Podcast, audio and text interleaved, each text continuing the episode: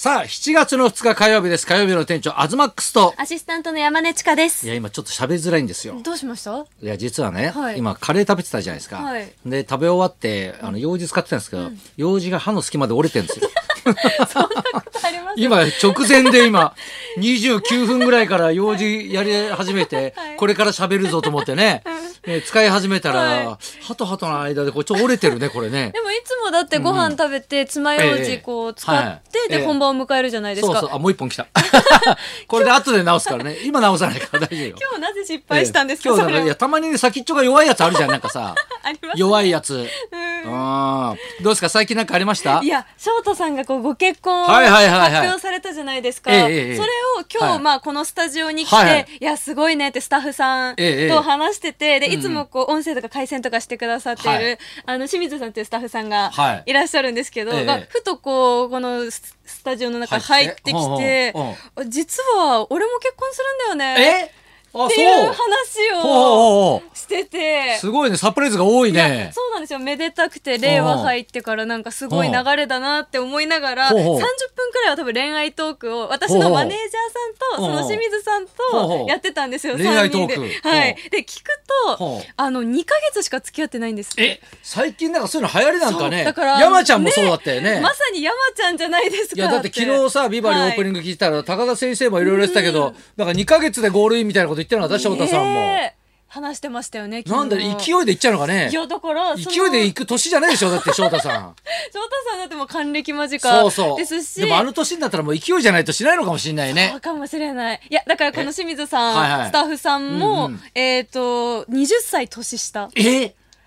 だから30歳の方、清水さんが50歳。はあ。なので、30歳の30歳方と結婚か。はあ。だって翔太さんもね確かにだから今60になるはい手前だから、40歳の人でしょ？だからもうここもねえ。20違うんだこれ、いや、すごいですよね。いやすごいねみんなうねんいやだから結婚うん。なんでその2ヶ月で決めれたんですか？って言ったらうんこう毎日電話して声聞いたりとか苦じゃなかったりとか忙しくてもこう会う時間を作るとかなんか当たり前のことかもしれないけどいやでもできないよなみたいな。はあ。なんかやだねおじさんの恋愛話おっさんこれは若い頃ね恋愛し だったらね、毎日声が聞きたいとかさわかるけどさ、はい。ねおっさんがまねえ、まあだから想像すると気持ち悪いねやっぱいやね楽しく明るく話しましたけど、ええ。まあ、だから私も23歳で今年4になる年で,、はいはい。でずっとそのまあええ。結婚いつかって気になるから、はいはその先輩の小島瑠璃子さんが私よくしてもらってて、はい。そうです。瑠璃さんに紹介してもらってはい。占いとかたまに行くんですよ。ええ。でそしたら結婚するの23歳だよって必ず今まで言われてきたんですよ。でももう23歳でほうほう。24歳に今年なる年でうんあれ？と思って。ないんだ。ないです。相手もいない。相手いないです。いやだから年下って言えばね俺全然はい。急にね、話変わっちゃって申し訳ないんだけどあの今日ポストのね、はい。ポストいつもほら高田先生が、ね寄稿してるから、ね、あの見るじゃないですか、はい。そしたらね「週刊ポスト」っていうところの上にね、はい。あの加トちゃんの妻45歳年下妻ってね、はい。書いてあるんですよ。でその流れで、加トちゃんの45歳年下妻志村けんの腰元って書いてあるんですよ。これビッグニュースだなと思ったんですよ。加トちゃんの45歳差のねはい。ね、妻が、はい。バカ殿の腰元にいんのかよと思ったら、はい。違うんですよ。これ色が分かれてたんですよ。加トちゃんのねあの綾菜さんね、はい。お嫁さんのなんかあの特集と、うん。またグラビアね腰元のグラビア。これをつなげてねまあ色分けはしたんだけどつなげて書いてあるから。だってそう見えるってことですよね。そうそうそう。そういうふうに見えるよねこれね。本当だ。ねえ。うわう騙されたと引っかかっちゃったこれ。でもこういう週刊誌とかってやっぱそういう見出しでそういうのうまいですよね。こうつるんですよね。いやだから今回ねはい『笑点』はい。ねその重大発表がありますって言って、うん。まあ以前ねその翔太さんはい。が司会になるって言った時も、いろんな憶測が飛び交ったんですよ。ね。で今回もね、はい。まあいろいろネット上ではうん。いろんな憶測がね、うん。もう飛び交ってて、はい。もうね翔太さんが結婚するんじゃないかみたいなのも 多少あったかもしれないですけど、ほとんどがやっぱりあの24時間テレビのあ。チャリティーマラソンのランナーがね、あの三平になるのか、はい。ね、山田君になるのか、うんはたまたねその山田さんが辞めるのかとかね。いろいろ卒業するんじゃないかとか、はい。三平が降格して、ね、その座布団運びになるんじゃないかとか、い。ろんな噂がやっぱ出てたんですよね、はい。誰かが闇営業見っかったんじゃないかとか。そっちのね。謝罪系そうそうもそうそうそう。いろいろネットではやっぱり広がってたんですよね、うんでもそこに来てのやっぱ結婚ね。ねえ。ね。で昨日高田先生も言ってたけど、先週よりが0.7%ダウンって言って。ダウン。視聴率が。でも視聴率すごいいい番組やっぱりもともといいからね。ねいやだけど聞かされてなかったんですよやっぱりこれってねちょょっとショックじゃないですか？だって一緒にね熱海五郎一座もそうです。もうね舞台もやって。20年来のね、はい。まあお付き合いがあるわけですよ、うん。でまあここ2か月ぐらいはずっと一緒にい。たわけですよね、はいですよでまあ、ね、稽古場からの帰り道ね、はい。2人で錦糸町に向かう駅ね、途中で2人で飲み行こうかっつって、はい。焼き鳥屋さん入ったんですよ、で最近どう？みたいな話してて「お前は仕事頑張ってんな」とかねいろいろ言ってくれてたんですよ「結婚どうなの?」みたいな、はいいやいやそれはね結婚して幸せだけどやっぱ子供ができてからもっと幸せ度が増しましたよなんて言ってて「あそうなんだ」なんて。でもね毎朝7時半に起きてね、はい。朝ごはん作るんですよ家にいる時はと。夜帰ってきたらねお風呂入れるしね、うん、だ結構大変だな忙しいのになんて言ってて「いやでもいいですよ」なんて言ってて、ねなるほどな。まあお前はねお前で頑張ればいいわみたいな感じだったんですよだからあこの人はまだまだ先だなと。うんうん。全く匂わせることなく、全く匂いがなかったんですよ。うん。だって熱海五郎一座のね、はい。あの楽屋とかでもずっと僕はラサールさんと一緒なんですけど、はい。ラサールさんの楽屋にずっと入り浸ってるんですよ。で翔太さんは。であのご飯作ってるわけですよ。これここでもね話しそうそう。で、あの、今度ね、だから、何作ろうみたいな感じで、味付けについてね、あの、ラサールさんと、ここはちょいバターした方がいいんじゃないかと。いや、ここはもうめんつゆだけで、とか、なんか言って、もう夫婦の会話みたいなんですよ。あ、もう一つの家族がここにあるんだと。ね。だから、ここで家族を味わってんだなと。はいだから別にね、自由に出入りしてても別に気にならないし、微笑ましかったんですよ。はい。だからその陰でね、ね。そのお付き合いしていて、結婚を考えていたっていうのがね、でね俺ちょっと腹立たしいのが、はい。一つね高田先生に前もってね、はい。こう言ってたじゃん。報告してたじゃないですか。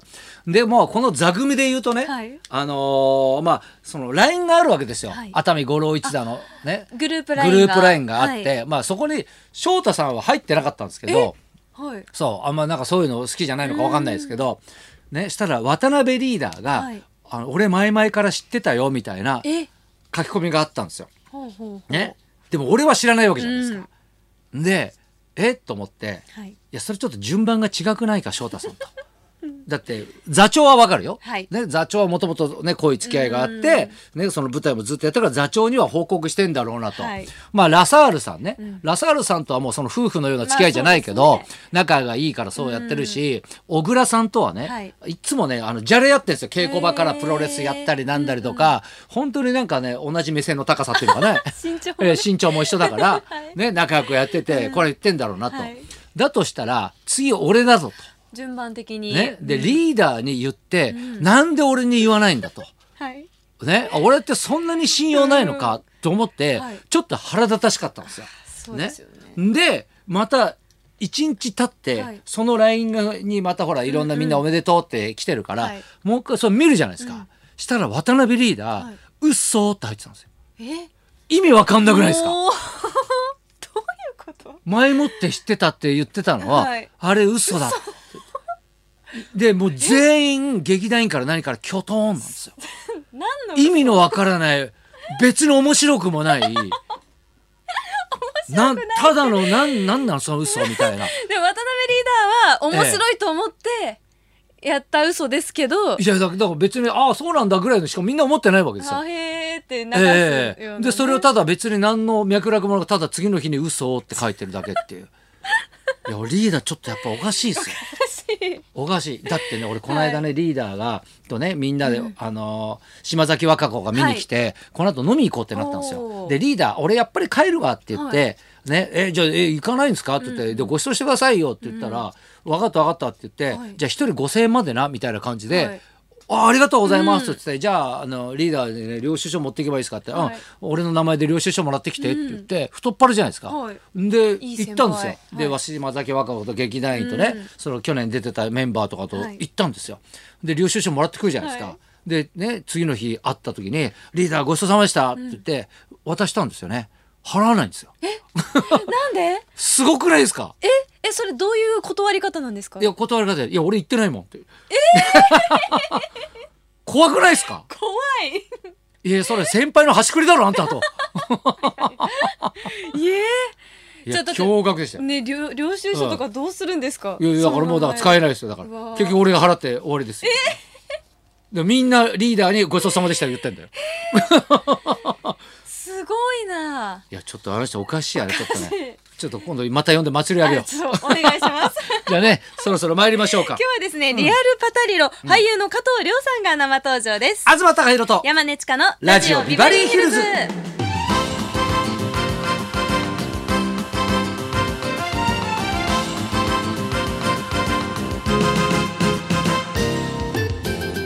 ゲストは俳優の加藤亮さん。10歳の時にあっぱれさんま大先生で芸能界デビュー。その後数々の映画やテレビドラマで名脇役として活躍。そしてこの度主演を務めた実写映画劇場版パタリロが公開となりその見事なまでの役のハマり具合が話題とな,、話題となっています、よね。そうですね、うん。加藤亮さんこの後12時からの登場です、はいそんな今度で今日も1時まで生放送